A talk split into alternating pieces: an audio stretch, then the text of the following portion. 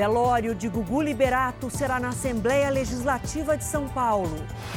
Amigos e fãs relembram momentos marcantes na carreira do apresentador. Jair Bolsonaro pede homenagem a Gugu em evento das Forças Armadas. O presidente também fala da mancha de óleo que chegou ao litoral do Rio de Janeiro. O Flamengo conquista a Libertadores ao fazer dois gols e virar nos últimos minutos. No último capítulo da série especial, os exemplos de quem conquistou o topo da carreira.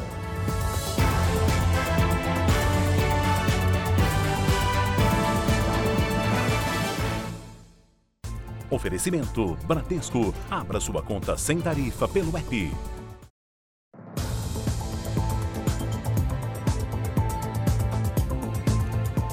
Boa noite. Nós começamos essa edição do Jornal da Record com as informações mais recentes sobre a morte do apresentador Gugu Liberato. A família revelou hoje que o processo de translado, de trazer o corpo dos Estados Unidos para o Brasil, já está em andamento, mas ainda sem uma data definida para acontecer. Nós vamos ao vivo até Orlando, na Flórida, onde está a nossa correspondente Evelyn Bastos. Boa noite para você, Evelyn. Por favor, explica para a gente por que esse processo do traslado é tão demorado. Oi, Adriana, muito boa noite para você, boa noite ao Celso e a todos que nos assistem. Olha, esse processo é mais demorado porque a família do apresentador decidiu doar os órgãos dele, como ele já havia declarado antes que queria fazer. Inclusive, hoje, os familiares divulgaram uma nota de esclarecimento, uma nota oficial. Eu tenho ela aqui comigo e a gente vai ler junto alguns desses trechos, viu? Sobre a doação de órgãos, eles falam que, atendendo a uma vontade sua, todos os órgãos do apresentador foram doados. Segundo informações da equipe médica responsável, essa doação poderá beneficiar até 50 pessoas. Esse número, número alto de beneficiados é possível porque aqui nos Estados Unidos os transplantes têm mais tecnologia e mais partes do corpo são aproveitadas em comparação com o Brasil. E ainda falando sobre essa nota, os familiares disseram que o velório vai acontecer na Assembleia Legislativa do Estado de São Paulo e será aberto ao público. E que Gugu será sepultado no jazigo da família no cemitério Getsemane, em São Paulo. Adriana, Celso, hoje a gente passou por várias partes daqui de Orlando, inclusive fomos até uma padaria brasileira muito conhecida por quem mora aqui, também por turistas e que era bastante conhecida também pelo nosso querido Gugu. A nossa equipe também foi até uma casa que tem uma estrutura muito parecida com a que o apresentador morava, como a gente vê agora na reportagem. Nas ruas agitadas da Flórida, Gugu Liberato era uma pessoa comum. Podia andar pela cidade sem ser reconhecido. Isso dava liberdade para um dos apresentadores mais famosos do Brasil. Gugu vivia neste condomínio com a esposa e os três filhos. Aqui ele passava as férias e as folgas ao lado da família. Essa padaria em Orlando é um dos lugares mais visitados por brasileiros que viajam para a Flórida. A foto no mural mostra que Gugu era um cliente. Érica é brasileira e dona da padaria. Ela revela que conhecer o apresentador foi uma surpresa uma pessoa muito agradável, uma energia muito boa, foi muito educado comigo. E, e na hora que eu, que eu vi, eu, não acreditava que ali estava o Gugu Liberato na minha frente. Em 2017, Rodrigo Faro recebeu Gugu para um café da manhã em Orlando. Toda a comida foi preparada aqui. Olha isso aqui. Nossa. Olha, é para sair da dieta, Mas né? Isso aqui é cenográfico? Não, pode tá Olha essa tudo. coxinha de brigadeiro. Olha a coxinha de Não, coxinha de brigadeiro. Doce, agradável. E para mim foi um sonho realizado esse dia. E hoje está sendo, por esse sonho ter, ter realizado, hoje para mim está sendo assim muito difícil. Gugu Liberato morreu depois de sofrer uma queda acidental enquanto consertava o ar-condicionado que fica no sótão da casa. Segundo a família, ele caiu de uma altura de cerca de 4 metros. Gugu foi levado às pressas para este hospital, mas a morte cerebral do apresentador foi confirmada por um médico brasileiro. A maioria das casas aqui em Orlando tem esse estilo de construção, com o pé direito duplo, na maioria das vezes na sala e com mais de 4 metros de altura. Essa casa onde nós estamos, por exemplo, tem a estrutura bem semelhante à da casa do Gugu. E foi depois que o apresentador subiu no sótão que ele acabou sofrendo essa queda quando o piso cedeu. Essa design explica que entre as vigas que sustentam o telhado estão placas de gesso, um material super frágil e que não aguentaria o peso de uma pessoa. Quando você vai no sótão, você tem que se segurar nessas vigas e pisar nessas vigas, né? Porque se você pisar no gesso acartonado, você cai, ele não segura, não tem jeito. Os brasileiros que vivem aqui nos Estados Unidos estão chocados com a morte precoce do apresentador.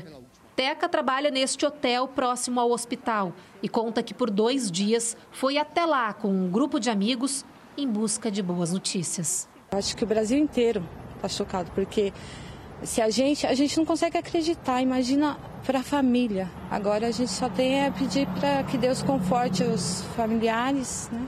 e seguir em frente, né? O repórter Fábio Menegatti ouviu agora há pouco a profissional que vai preparar o funeral do apresentador Gugu. Ela confirmou que, devido à retirada dos órgãos para doação, o corpo pode chegar ao Brasil apenas no fim da próxima semana. Pode ser que seja até sexta, por causa disso. Mas não temos certeza.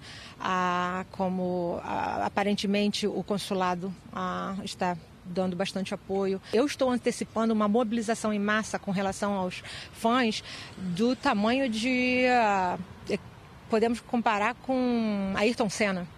Ah, os fãs são, são numerosos e eles estão expressando muita emoção, então nós estamos preparados para isso. Então só estamos aguardando a família decidir se vai querer fretar um jatinho particular ou se vão fazer com o voo comercial e vão querer estar no mesmo voo. A situação médica de Gugu Liberato era muito grave já no momento que ele deu entrada no hospital. É o que podemos entender a partir da nota de falecimento do apresentador. Uma queda de 4 metros de altura já era para causar sérios ferimentos, mas o que levou Gugu à morte foi a pancada que sofreu na cabeça. A nota emitida pela família diz que ele foi atendido prontamente pelo serviço de emergência, mas logo na admissão no hospital foi constatado que o apresentador estava em nível 3 da escala de Glasgow e os exames iniciais constataram sangramento intracraniano. A escala de Glasgow é um parâmetro para avaliar a gravidade do estado neurológico do paciente. A classificação vai até 15 pontos. Quanto mais baixa a pontuação, pior o quadro clínico. Os exames deram nota 3 ao estado do apresentador.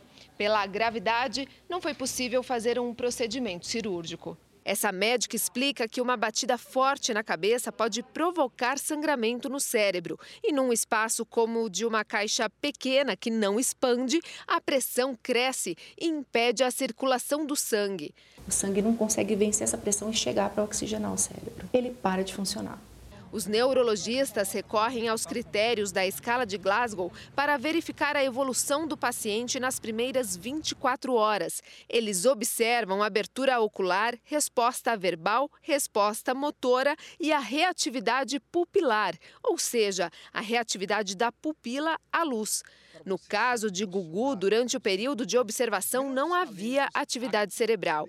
Diante da irreversibilidade do quadro, a morte encefálica foi constatada pela equipe de médicos do Hospital de Orlando e pelo neurocirurgião brasileiro Guilherme Lepski, chamado pela família.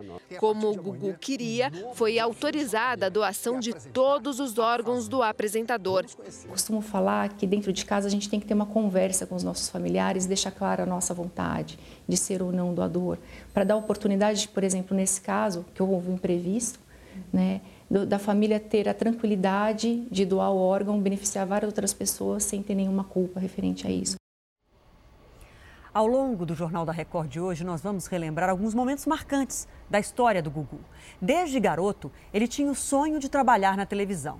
Mas antes de ganhar fama, começou como office boy.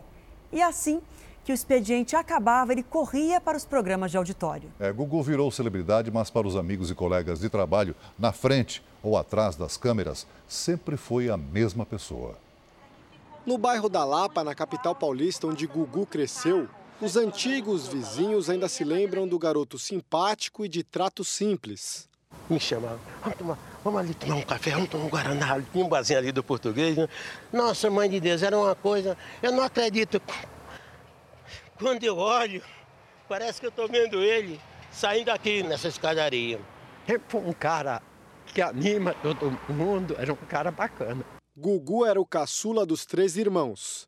E assim que completou 14 anos, o pai conseguiu o primeiro emprego dele como office boy numa imobiliária em São Paulo. Depois do trabalho, ele seguia para os programas de auditório.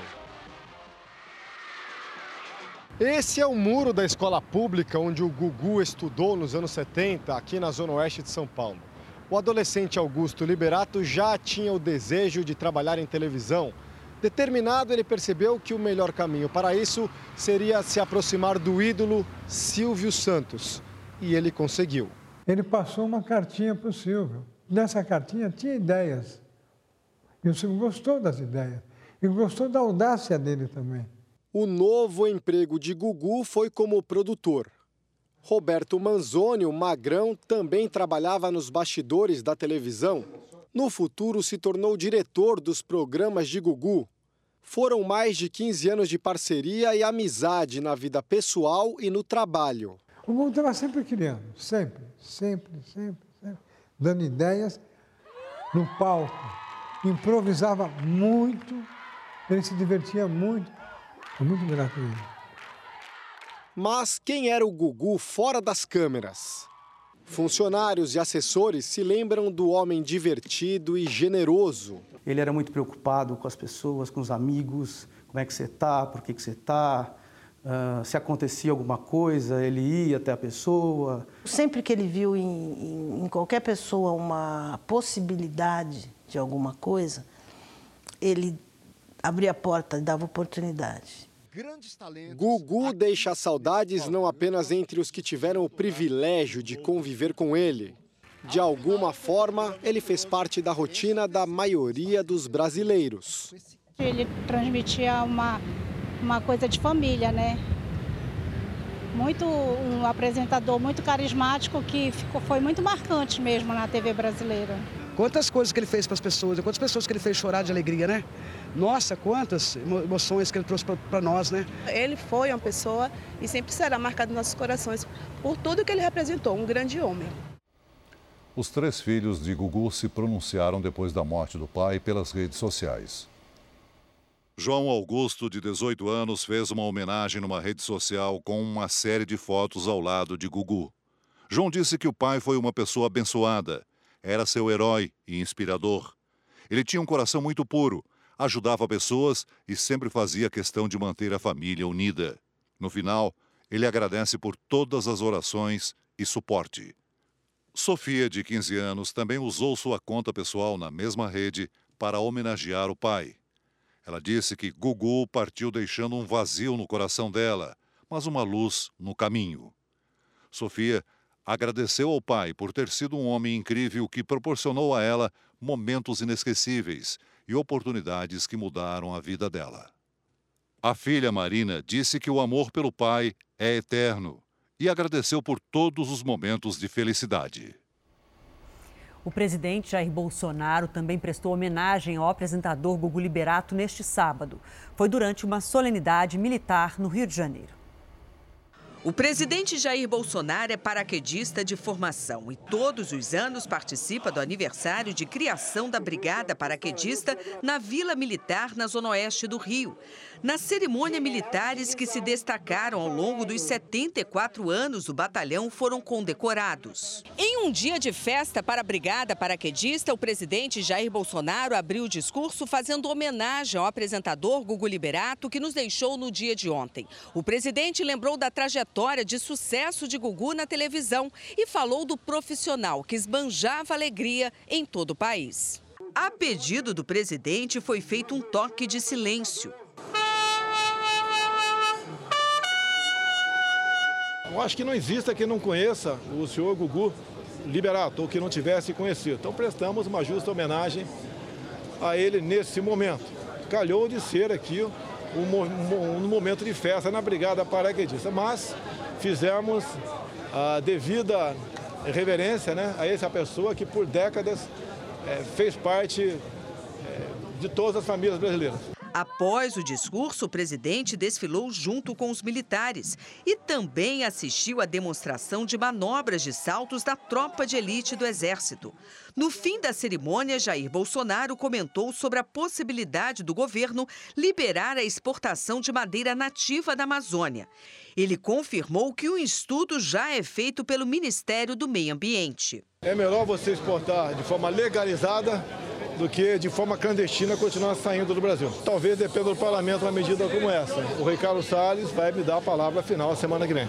Jair Bolsonaro também falou sobre a chegada de fragmentos de óleo ao litoral do Rio, informação confirmada hoje pela Marinha.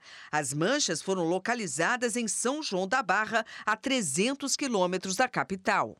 Um petroleiro, caso tenha jogado no mar toda a sua carga, menos de 10% chegou em nossa costa ainda. Então, nos preparamos para o pior. No início da tarde, o presidente voltou para Brasília.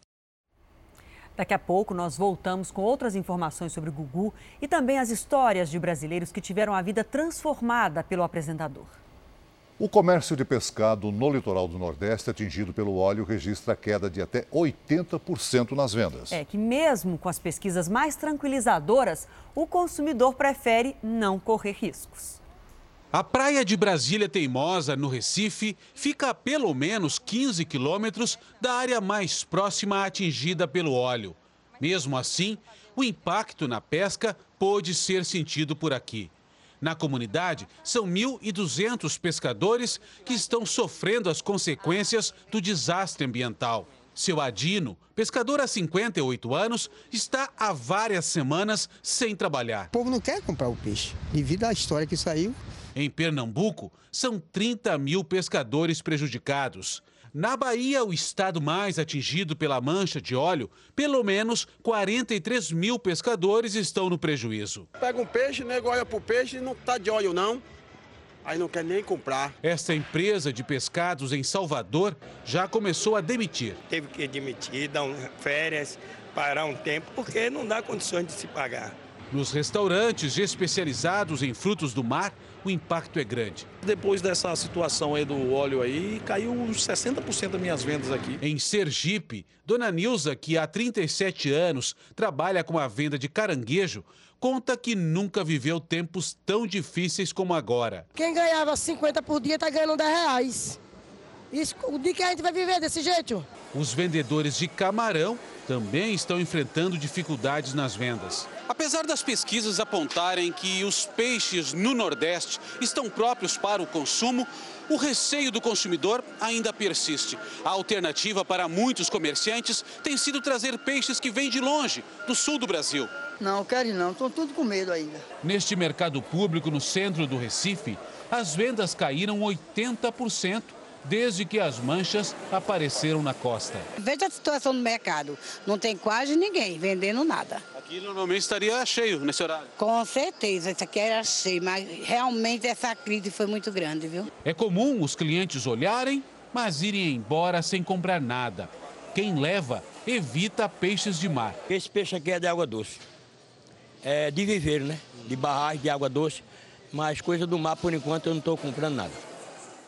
Uma jovem de 18 anos morreu atingida pela queda de uma marquise em Penápolis, no interior de São Paulo. Outra mulher que passava pela calçada na hora do acidente também ficou ferida. O acidente aconteceu no início da tarde desse sábado, horário de grande movimento no centro comercial da cidade. A marquise que despencou fica abaixo de aparelhos do ar-condicionado. Késia Aquilino Cândido foi atingida na calçada e morreu no local. A outra vítima, uma mulher de 38 anos, está internada em estado grave, com suspeita de lesão na coluna. Ainda não se sabe o que provocou a queda da marquise. Treinos exaustivos com temperaturas acima dos 30 graus e ainda baixa umidade relativa do ar. É assim que os membros da tropa de choque da Força Nacional são preparados para enfrentar as situações mais adversas e proteger a população.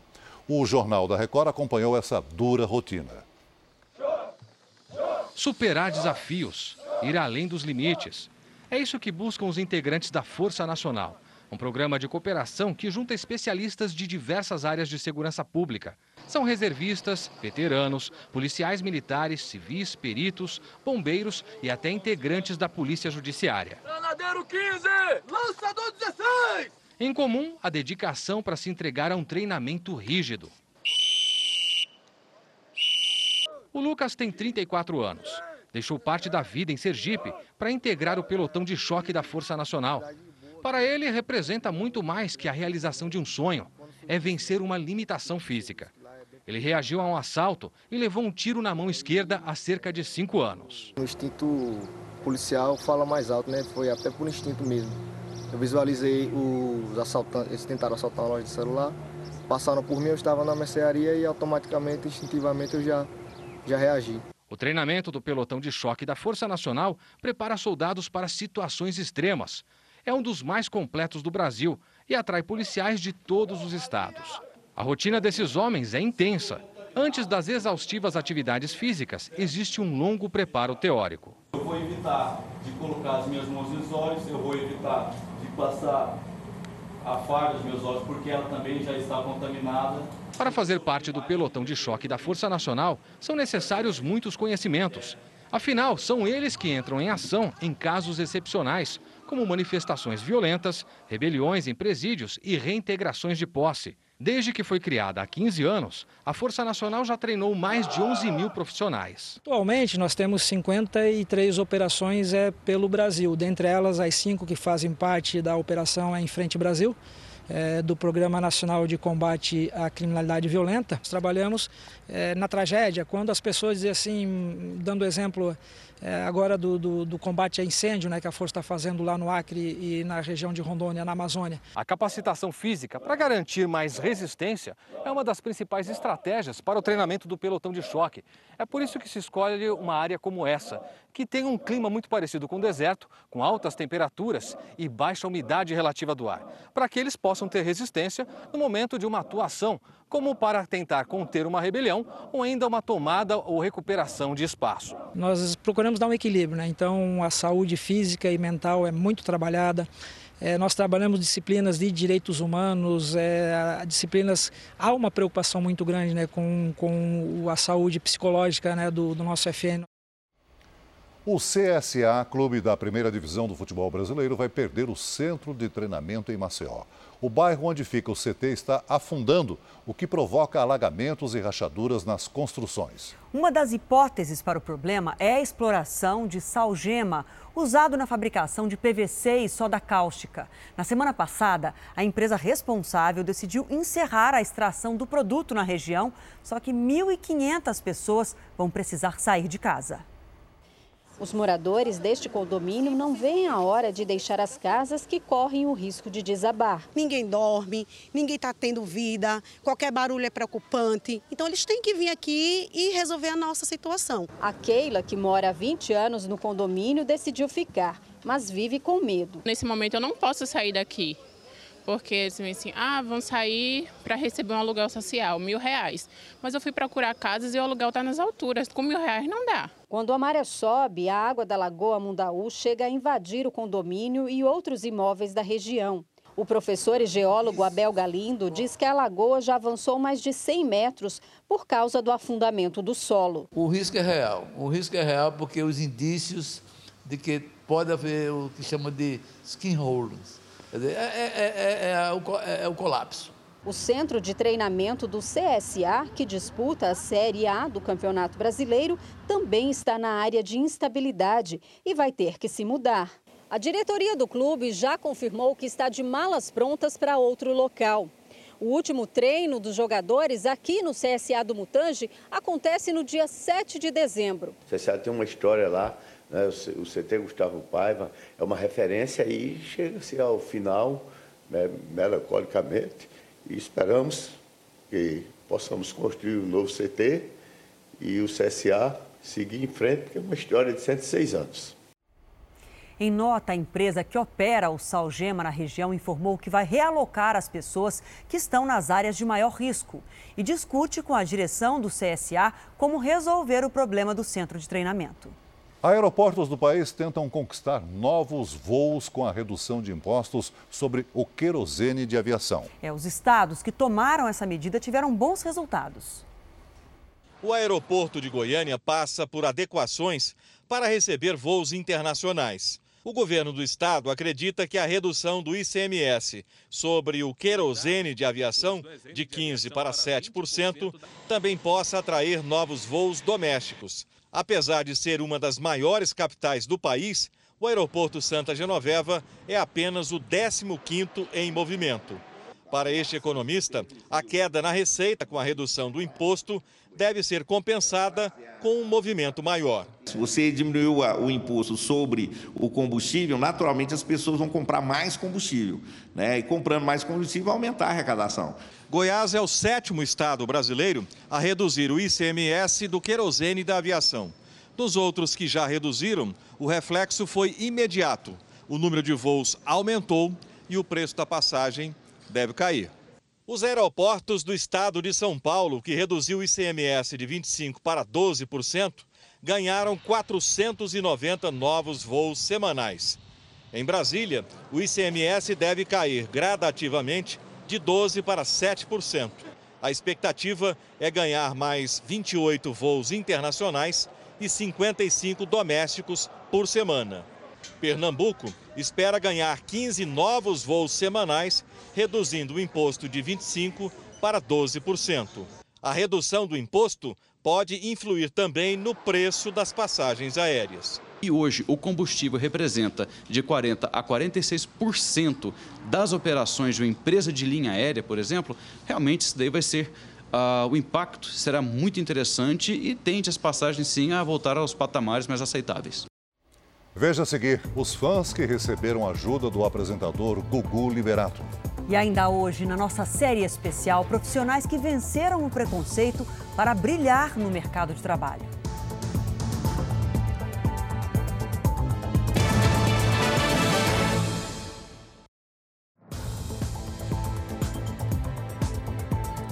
Voltamos a falar sobre o Gugu. Em quase 40 anos de carreira, ele deu oportunidade a novos cantores, revelou artistas e se tornou amigo de muitos deles. Como eu. A cantora Daniela Mercury disse que Gugu Liberato enxergou nela talento quando ainda estava começando. A primeira vez, em 1991, quando eu ainda não era conhecida, eu pedi a produção dele para me apresentar com o Swing da Cor. E eles me deram a chance. E Gugu adorou meu trabalho e a partir dali me convidou para todos os programas. Eu fiquei com essa relação de amizade, de carinho. A atriz Ellen Ganzaroli também foi uma das artistas reveladas por Gugu. Ela relembrou bons momentos e agradeceu a generosidade. Ai, como a gente se divertiu, quantas histórias, quantas risadas naquele palco. e sou muito grata mesmo pela generosidade dele. O apresentador Otávio Mesquita diz que perdeu um irmão que o ajudou muito. Eu devo tudo que eu tenho, tudo, metade da minha vida eu devo ao Gugu, que acreditou em mim e me ajudou muito. E dizia: você vai decolar e você vai ter o seu programa cada vez melhor. Já o cantor e apresentador Rony Fon conta que a amizade deles não tinha nada a ver com o trabalho. Ele ajudava as pessoas. Se você dissesse que você tinha algum problema, ele se virava para te ajudar.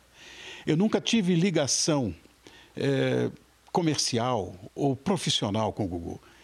Éramos amigos. Éramos duas pessoas que se amavam como amigos.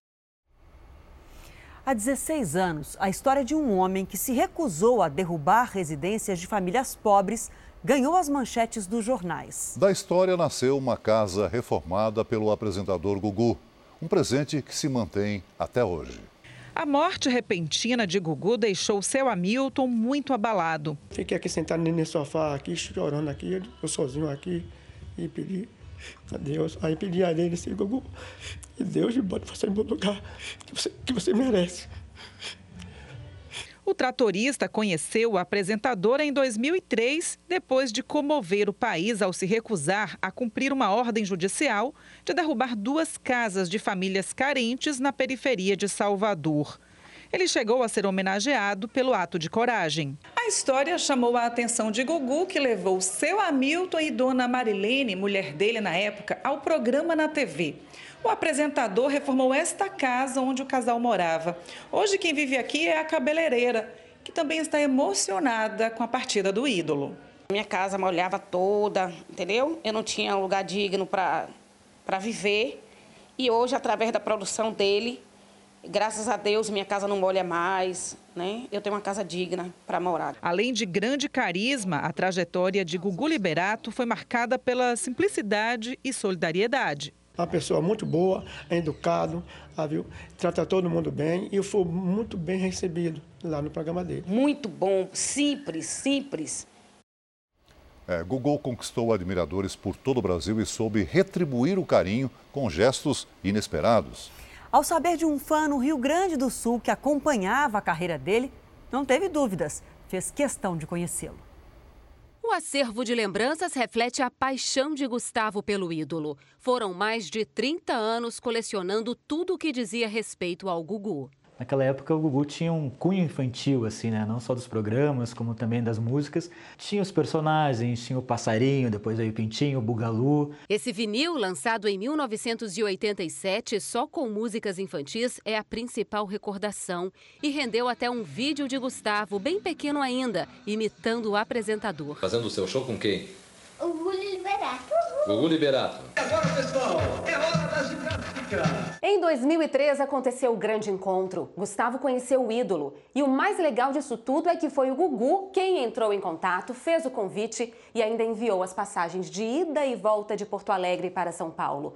O apresentador estava encantado com o site desenvolvido pelo Gustavo para homenagear uma carreira tão brilhante. Gustavo, Gustavo é um fã do Gugu de muitos anos atrás e que me, me, deu um presente. Colocou uma página na internet falando da minha carreira. Dá para mostrar a página aí? Tá? Mostra lá, mostra lá, para eu poder. Olha lá, muito legal. Eu tinha muita coisa dele guardada, eu resolvi lançar na internet, juntar tudo. Aos poucos surgiu um verdadeiro fã-clube virtual, né, que começou a gente de todo canto do Brasil mandar material, colaborar. O texto ficou gigante, com muita riqueza de informação, né? Na volta para casa, Gugu ainda enviou um e-mail a Gustavo agradecendo a visita. O texto está em uma pasta junto com as fotos tiradas durante o passeio pelos bastidores do programa. Agora, cada recordação tem valor ainda maior. Para Gustavo, é uma maneira de manter viva a lembrança de alguém tão especial. Essa humildade dele, essa simplicidade, né? Uh, o Gugu, tu não via ele em, em, escândalos, em polêmicas, ele sempre foi muito família, né? Então esse carinho, esse amor pelos filhos, uh, esse lado família dele, essa simplicidade e, claro, a generosidade de ajudar tanta gente ao longo de todos esses anos. E amanhã, a partir das nove da manhã, a Record TV terá uma programação especial em homenagem ao apresentador Gugu Liberato. Durante todo o domingo, as informações ao vivo de Orlando, nos Estados Unidos, e os momentos marcantes da trajetória do apresentador.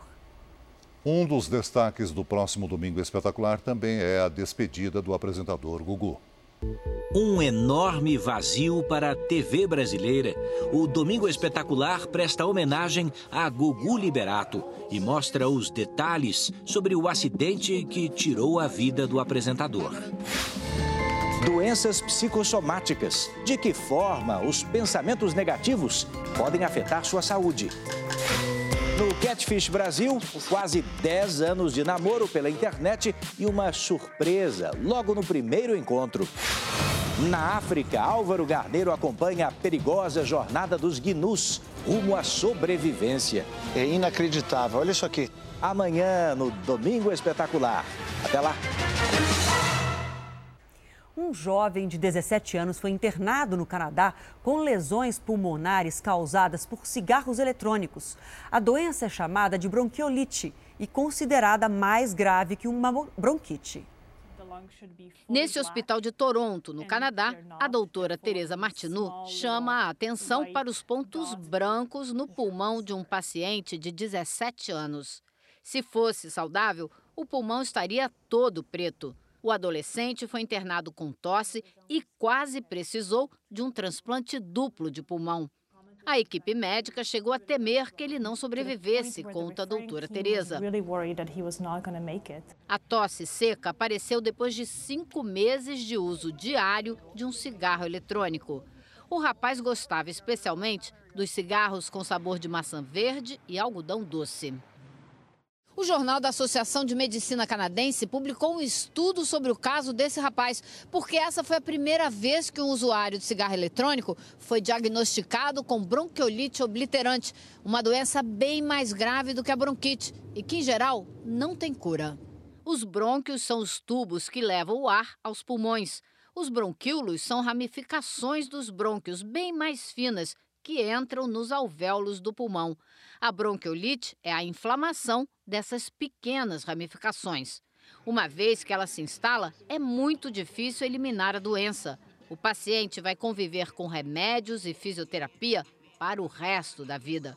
Por isso, esse médico canadense diz que é preciso fazer um esforço maior para que os jovens parem de usar os cigarros eletrônicos. Esses adolescentes não sabiam que o risco era tão sério e agora acham que os cigarros eletrônicos devem ser banidos.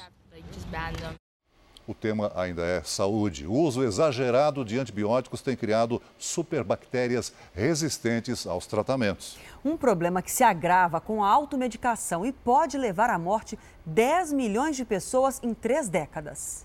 Giovanni teve cachumba. O tratamento geralmente é simples, mas os remédios que ele tomava não diminuíam os sintomas da doença. Tomava só para febre, remédio para febre e para dor.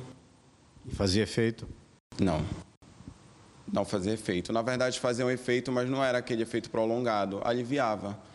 A demora na recuperação, segundo os médicos, foi porque o organismo de Giovanni já estava acostumado com o uso de antibióticos. O estudante tem asma e quase todos os meses tomava remédios por conta própria. E ele não está sozinho. Um levantamento feito pela Organização Mundial da Saúde mostra que quase 23% da população brasileira tem esse mesmo costume. É o maior índice entre os países americanos com dados disponíveis. Uma pesquisa feita pelo Instituto Oswaldo Cruz mostra que a resistência bacteriana é considerada uma das 10 maiores ameaças à saúde pública no mundo. Em todo o planeta, 700 mil pessoas morrem todos os anos por causa das superbactérias. A estimativa é que esse número, em 2050, chegue a 10 milhões. Para essa infectologista, é preciso mudar hábitos, principalmente o da automedicação. Diante de um quadro infeccioso, de qualquer alteração clínica no corpo, ele precisa procurar ajuda médica, não simplesmente ficar escutando é, opinião de pessoas que não são profissionais de saúde e, a partir disso, tomar a sua decisão e a sua conduta. Destaques internacionais agora: pelo menos três pessoas morreram após a explosão de um carro-bomba no nordeste da Síria. Outras 20 pessoas ficaram feridas. A região tem sido alvo de vários ataques desde que os americanos retiraram suas tropas e a Turquia tomou conta da fronteira com a Síria, local que era ocupado pela milícia curda. Pelo menos 34 pessoas morreram no Quênia após as fortes chuvas que atingem o país. As vítimas foram atingidas por um deslizamento de terra ou estavam num carro arrastado pela correnteza. Autoridades locais afirmam que a região nunca teve tempestades tão fortes. Choveu por 12 horas seguidas e os rios transbordaram. Na Bolívia, o governo interino e a oposição entraram em acordo sobre a convocação de novas eleições gerais no país. O Senado aprovou o projeto de lei apresentado pela presidente Janine Anhes, depois que mediadores internacionais negociaram um acordo. Em troca, apoiadores do ex-presidente Evo Morales pediram anistia a ele e a libertação dos presos durante os protestos, mas não foram atendidos pelo governo. Não há definição de uma data para a próxima eleição. Voltamos às notícias do Brasil. Uma exposição em São Paulo leva o visitante a interagir com as obras de uma das artistas mais importantes do Brasil. Um passeio lúdico pelo universo de Tarsila do Amaral. A ideia da sobrinha neta de uma das mais emblemáticas pintoras do movimento modernista se tornou realidade depois de seis anos de muito empenho. O resultado? Uma mostra interativa cheia de cores, sons e até aromas que convidam as crianças de todas as idades a um mergulho na obra da artista. Realização de um sonho. Eu penso numa exposição para crianças já há muito tempo. São ao todo sete estações temáticas, mas sem nenhum quadro original exposto. A ideia é de que o visitante se sinta dentro das pinturas. Uma mini vila caipira remete à infância de Tarsila na fazenda. Já aqui, os desenhos desses artistas se tornam parte da obra da pintora. E até a cuca da Tarsila ganha uma versão tecnológica. Todo mundo vai gostar de ouvir o som das obras, sentir o cheiro, o cheiro do mato, né, da fazenda. Mesmo a pessoa que, que enxerga vai também se interessar em poder sentir a textura dela também. Geralmente as obras de arte são é, talvez muito estáticas, mas ao trazer aqui nesse espaço, eu acho que não tem como a criança não se interessar daqui para frente por obras de arte. Miguel se divertiu com o pai, mas se encantou mesmo com o espaço dedicado ao quadro mais importante da artista. Ah, eu gostei mais do Abapuru porque é minha obra preferida, uma das obras mais famosas da Tarsila do Amaral. A obra mais cara já vendida de um artista brasileiro também ganhou destaque na exposição. Adquirido por quase 80 milhões de reais pelo Museu de Arte Moderna de Nova York no início do ano, o quadro A Lua ganhou aqui uma versão interativa e convidativa que agrada a crianças e adultos também.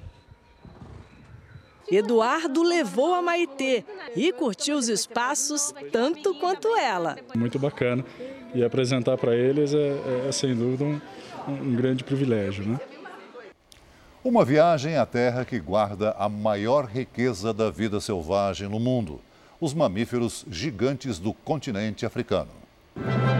Nas planícies do sul da África, o encontro das águas de um rio com o deserto é o maior delta interior do mundo que atrai animais de todas as espécies. Uma concentração de bichos sem igual no planeta. Na imensa área alagada, a emoção de estar perto de gigantes selvagens no seu habitat natural. Olha só o outro. É incrível. Fazer um barulho. Que cena incrível, que momento espetacular pra gente os donos da selva que entram a qualquer hora nos acampamentos. Quem veio acompanhar a gente para dar o bom dia. Nas savanas da metade sul do continente africano, a inigualável cor do entardecer. E essa é a cena que a gente tem. E os bichos que se soltam à noite. O inacreditável homem que fez amizade e fica cara a cara com as feras é o encantador de leões. Olha lá, a Meg vindo ali, o bicho passa tão pertinho assim. Dá uma adrenalina no coração. Nas águas do Atlântico Sul, nossa equipe fica lado a lado com focas, pinguins africanos e com os temidos tubarões. Será grande? Veja na nova série especial do Jornal da Record. Tá bonita a série.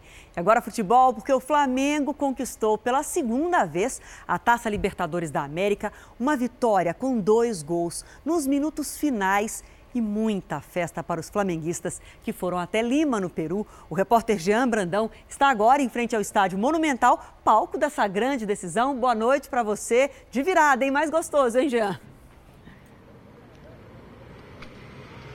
Olá, boa noite. Foi, foi bonita a festa, sim. Neste momento, a presença de poucos torcedores do Flamengo, os do River Plate, sim, parece que neste momento já foram todos embora. Mas quem fez a festa aqui mesmo no Estádio Monumental foram os jogadores do Flamengo depois da vitória por 2 a 1 sobre o River. Essa festa começou no gramado, seguiu para o vestiário. Neste momento, os jogadores estão celebrando com as famílias no hotel onde estão hospedados, aqui no bairro de São Isidro. Daqui a pouquinho, aqui no horário de Lima, por volta de meia-noite e 15, a delegação do Flamengo segue para o aeroporto internacional para continuar toda essa festa lá no Brasil. Os torcedores do Flamengo, neste momento, estão indo para o bairro de Miraflores, onde há bares e restaurantes e onde normalmente acontecem as festas das torcidas locais. Só que eu vou dizer uma coisa para vocês, viu? Não foi nada fácil para a torcida do Flamengo chegar aqui ao Estádio Monumental hoje. Nós acompanhamos toda esta saga. Veja como foi na reportagem. Jogo transferido de Santiago para Lima. Gente que veio de tudo quanto é jeito. E no dia da grande final, trânsito. Muito trânsito. Nosso motorista disse que hoje seriam de 3 a 4 horas para chegar ao estádio. Decidimos não esperar mais. Ainda falta muito para chegar no estádio, mas não tem jeito. Vamos ter que seguir a pé. Vamos nessa, Antônio? Vamos lá. Tava vindo de carro e desisti. Vim correndo agora para poder aumentar a adrenalina para o jogo. Torcedores do River também desistiram. Vão caminhando? Sim. Os últimos quilômetros antes de chegar ao estádio foram tensos, mas de alegria. 4 a 0! Eu saí de Belém do Pará, fui para Brasília De Brasília, Panamá, Panamá, Peru. Vai pelo Mengão, vale tudo, gente. Mais uma meia hora de caminhada e finalmente estamos chegando no palco da final da Libertadores. Lá está o Estádio Monumental. Só que ainda tem muita gente passando por aqui. Certamente muitos torcedores vão chegar atrasados. Nos minutos que antecediam o jogo, os maratonistas se transformaram em velocistas. Quanto Gabigol! O jogo também foi difícil para o Flamengo. O River Plate saiu na frente, marcou logo 1 a 0. Mas Gabigol resolveu a situação. No finalzinho da partida, marcou dois gols e deu ao Flamengo o título de bicampeão da Libertadores da América. Quem tinha voo marcado para casa mal teve tempo de comemorar. Gente, vamos comemorar, vamos comemorar, vamos para o aeroporto. Toda aquela saga do torcedor foi recompensada. Conseguiu ver os gols? Vi o segundo. O primeiro já estava na rampa. Mas tava todo mundo chorando lá. Eu falei, vamos embora, vou. É bicampeão, velho. Valeu. Bom retorno. Valeu. Valeu a correria toda. E se teve festa lá em Lima, no Rio de Janeiro não foi diferente, não. A repórter Renata Loures acompanhou a alegria dos rubro-negros que assistiram à final da Libertadores em telões montados no Maracanã. Não é isso, Renata? Boa noite para você. Conta como é que foi essa festa por aí. Isso. Oi, Adriana, muito boa noite para você. Boa noite a todos que estão acompanhando a gente também. Foram cerca de 45 mil torcedores acompanhando a transmissão do jogo diretamente do Maracanã. A partida já terminou, mas olha só, tem muita gente ainda comemorando aqui nos entornos do estádio também. Hoje, durante o dia, a gente acompanhou a movimentação, famílias inteiras se emocionando com o título de maior das Américas. Na arquibancada, torcedores ansiosos para ver a bola rolar. O pai não conseguiu segurar a emoção. Eles têm que passar por isso, eu também quero passar por isso, quero compartilhar com eles essa experiência. O olhar atento em direção ao gramado. Mas cadê a bola? Pela primeira vez na história do futebol carioca, os torcedores foram ao estádio para ver um jogo que não estava acontecendo ali. Cada detalhe da partida entre Flamengo e River Plate, em Lima, no Peru, foi transmitido em 10 telões de 60 metros quadrados cada um. Eu deixei uma filha de um ano e meio em casa. Eu estou todo arrepiado. Eu vou sair daqui chorando. Maracanã é a nossa casa. Eu falei, não vou ver o jogo em casa, não vou ver o jogo com a família, eu vou ver o jogo com a nação. É aqui no Maracanã que essa galera se sente em casa. O palco perfeito para comemorar um título que não vinha há 38 anos. E a vitória de virada nos minutos finais fez o rubro-negro soltar o grito de campeão preso há tanto tempo na garganta. Seu pai consegue falar alguma coisa? O Flamengo me mata do coração, não é possível. É Flamengo!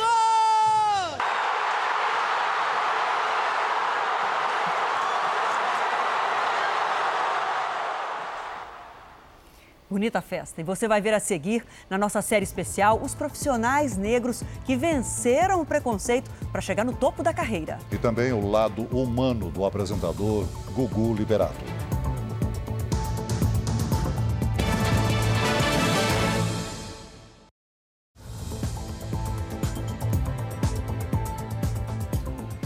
Com a morte do apresentador Gugu Liberato, deixamos de apresentar ontem o encerramento da nossa série especial. Vamos ver agora a falta de referências negras em cargos de destaque ainda é uma barreira para profissionais. É, no nosso último capítulo da série Sem Vaga para o Racismo, mostramos a trajetória de três pessoas que alcançaram o topo da carreira contrariando as estatísticas. Veja agora na reportagem de Tarsila Alvarindo, Fagner Coelho e Luiz Fara Monteiro.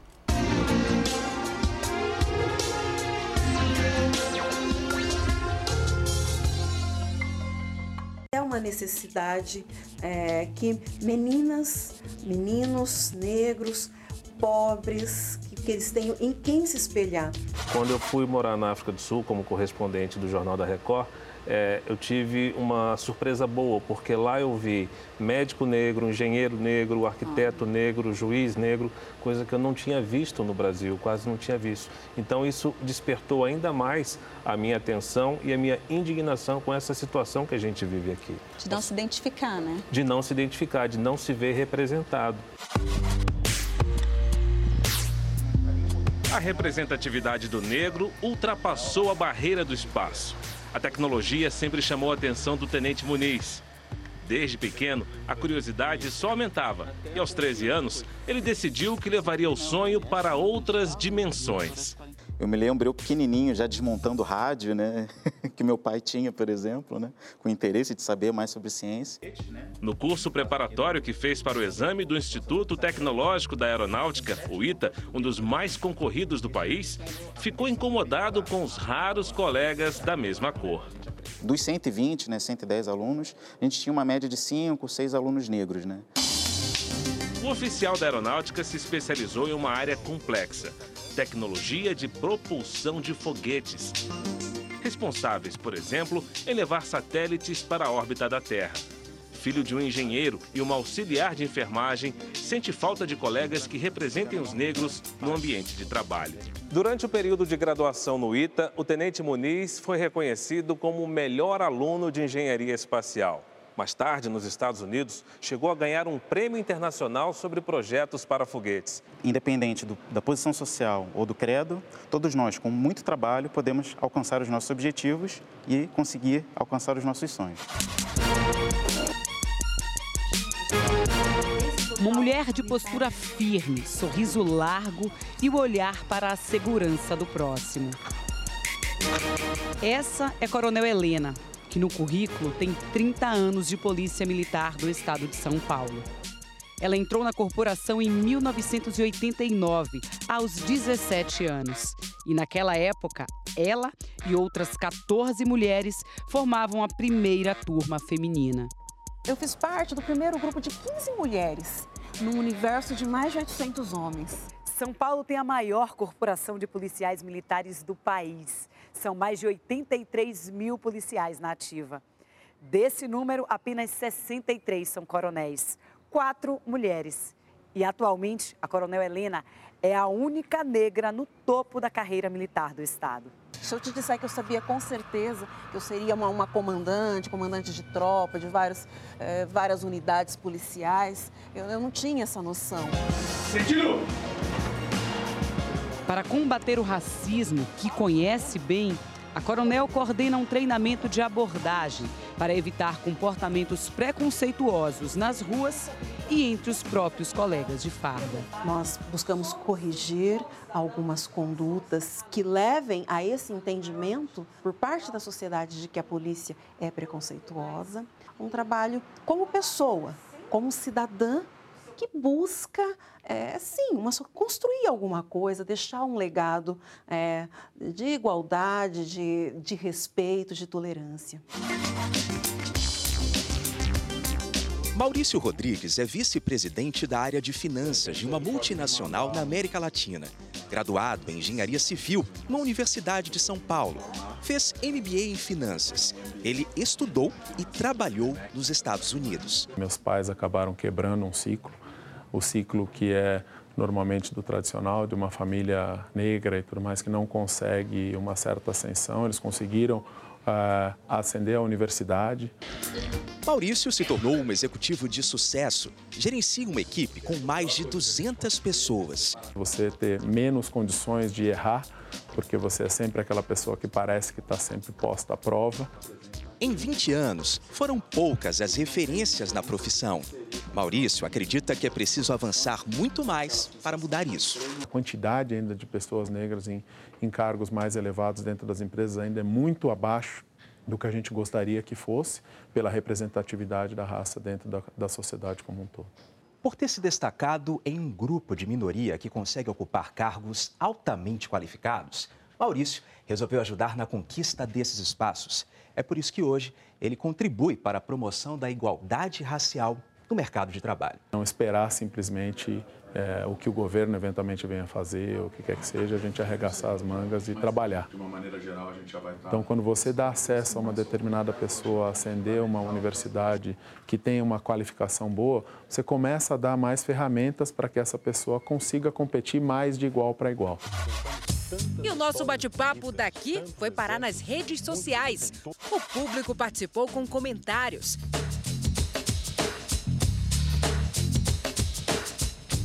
Alguns se identificaram com as histórias que mostramos durante a semana.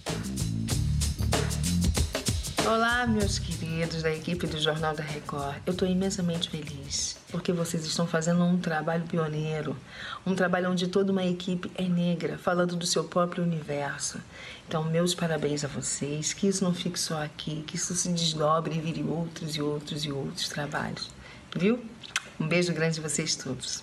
A elucidação a respeito do racismo, dos preconceitos, enfim, das discriminações variadas que, que sofrem é, os negros e descendentes de negros no Brasil. São pessoas que são referências importantes para que os jovens olhem e possam compreender, sim, todos os espaços da sociedade pertencem a todos os brasileiros e brasileiras.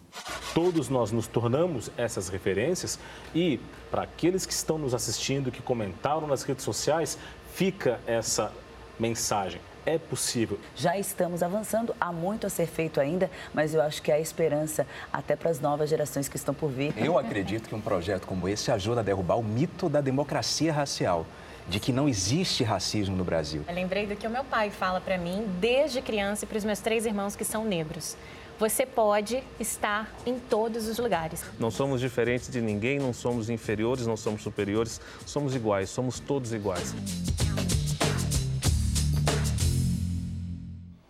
É isso aí. E nós voltamos a falar da carreira do Gugu. Em Belém, as mulheres que perderam os cabelos arrancados por motores de barcos têm um bom motivo para se lembrar do apresentador. Maria conheceu Gugu há oito anos, quando o apresentador veio a Belém gravar com uma associação que auxilia ribeirinhos vítimas de escalpelamento, acidente muito comum no interior do estado. Ele deixou essa marca dele, eu vou levar esse nome para sempre. Eu nunca vou esquecer tudo que ele fez. Ele é uma pessoa que ele somente ajudava as outras pessoas. Por isso que ele é muito amado. Atualmente, 152 mulheres vítimas desse tipo de acidente estão cadastradas na instituição que teve a sede reconstruída no quadro Sonhar Mais um Sonho de Gugu Liberato. Nós vamos construir a sede para você e para todas as mulheres que foram escalpeladas e mais, nós vamos construir uma fábrica de perucas. E é nessa fábrica que Regina, também vítima de escalpelamento, trabalha até hoje. Muito mais do que perucas, ela distribui esperança e amor próprio. Eu só tenho a agradecer, não só por mim, mas por todas, todas, todas que fazem parte, né, do quanto, do quanto que o Orvan é importante que ele construiu para a gente. Daqui para frente eu vou conseguir fazer outros trabalhos, outros projetos, continuando ajudando as pessoas como ele me ajudou. Durante a longa trajetória na TV, Gugu Liberato esteve na casa de milhões de brasileiros. Mas para uma família de agricultores do Paraná, a presença do apresentador foi ainda mais próxima e transformadora. Frank Ellen tinha 21 anos quando foi vítima de um AVC em 2017 e teve morte cerebral. Ela estava grávida de dois meses, de gêmeos. A família e os médicos apostaram na vida. A jovem ficou na UTI, mantida por aparelhos, por quatro meses. Deu certo. O Azaf e a Ana Vitória chegaram ao mundo prematuros e ficaram três meses na UTI neonatal, até poderem ir para casa. Foi nesse momento que a história da família cruzou com o Gugu.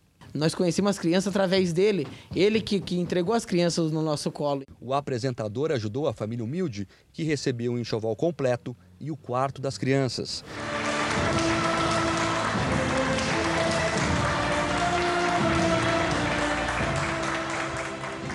Gugu também deu conselhos que ficaram para sempre. Nunca desista, ele falou. Mesmo quando você está passando a maior dificuldade da tua vida, nunca desista. Gugu acabou virando uma espécie de padrinho dos gêmeos. Por isso, a dor por aqui é da perda de alguém da família. Até porque a história do apresentador tem muitas semelhanças com o que eles viveram. O fato da morte cerebral, o fato da doação de órgãos e o fato dele também ter filhos gêmeos, né? Então, é uma história que se coincide, né? Acostumado a acompanhar Gugu na TV, o pai das crianças diz que a televisão nunca mais será a mesma. Sempre ouvia reportagens das coisas dele e hoje não vai ouvir mais. Vai estar sempre faltando algo, né? Além de apresentador de sucesso de muitos programas de auditório, o Gugu também foi ator de cinema. Hoje, aqui no JR, nós mostramos vários momentos dessa carreira de sucesso do Gugu. Mas quais as lembranças mais marcantes para o próprio Gugu? É o que a gente vai ver agora. As imagens que ele mesmo compartilhou nos últimos meses. Boa noite! Quantas lembranças de uma alegria imensa que cativou o Brasil.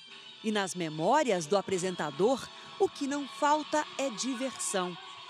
Essa é uma das cenas mais antigas, de 1981, quando estreou na TV.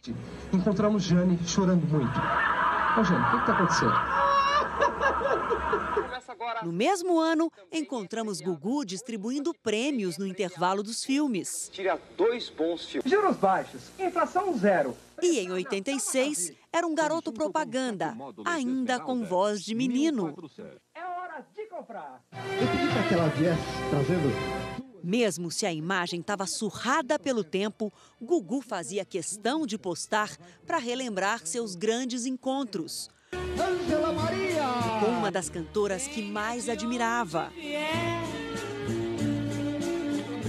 Fausto Silva. Com Fausto Silva. Parabéns pelo teu sucesso, é um dos melhores caráteres, uma das melhores figuras da televisão. Ô, Gugu, com Golias e Carlos Alberto Nóbrega tentando escapar das provocações. Vai, Gugu! Para! Vai, Gugu! que é isso?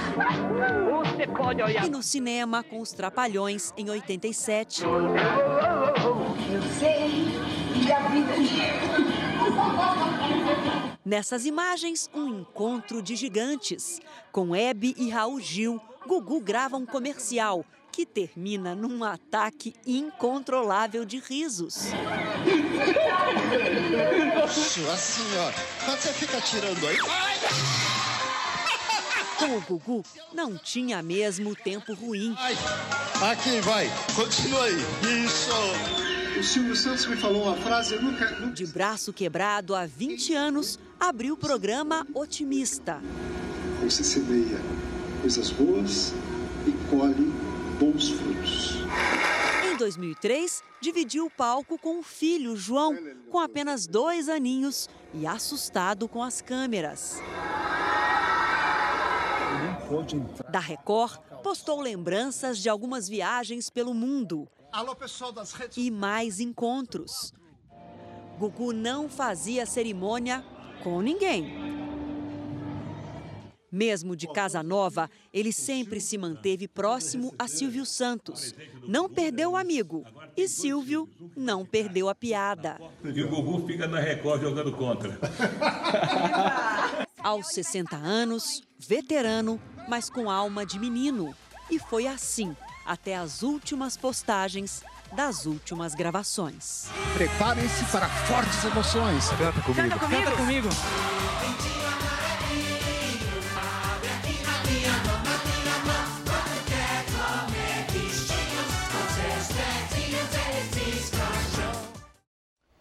O Jornal da Record termina aqui. Você pode assistir a edição de hoje na íntegra no Play Plus. E não se esqueça, o Jornal da Record também tem versão em podcast. É só acessar o Play Plus e as nossas outras plataformas digitais. Fique agora com a Fazenda com Marcos Mion e amanhã, a partir das nove da manhã, a Record TV terá uma programação especial para homenagear Gugu Liberato. Durante todo o domingo, as informações ao vivo dos Estados Unidos e também os momentos marcantes da trajetória do apresentador. Até amanhã. Boa noite.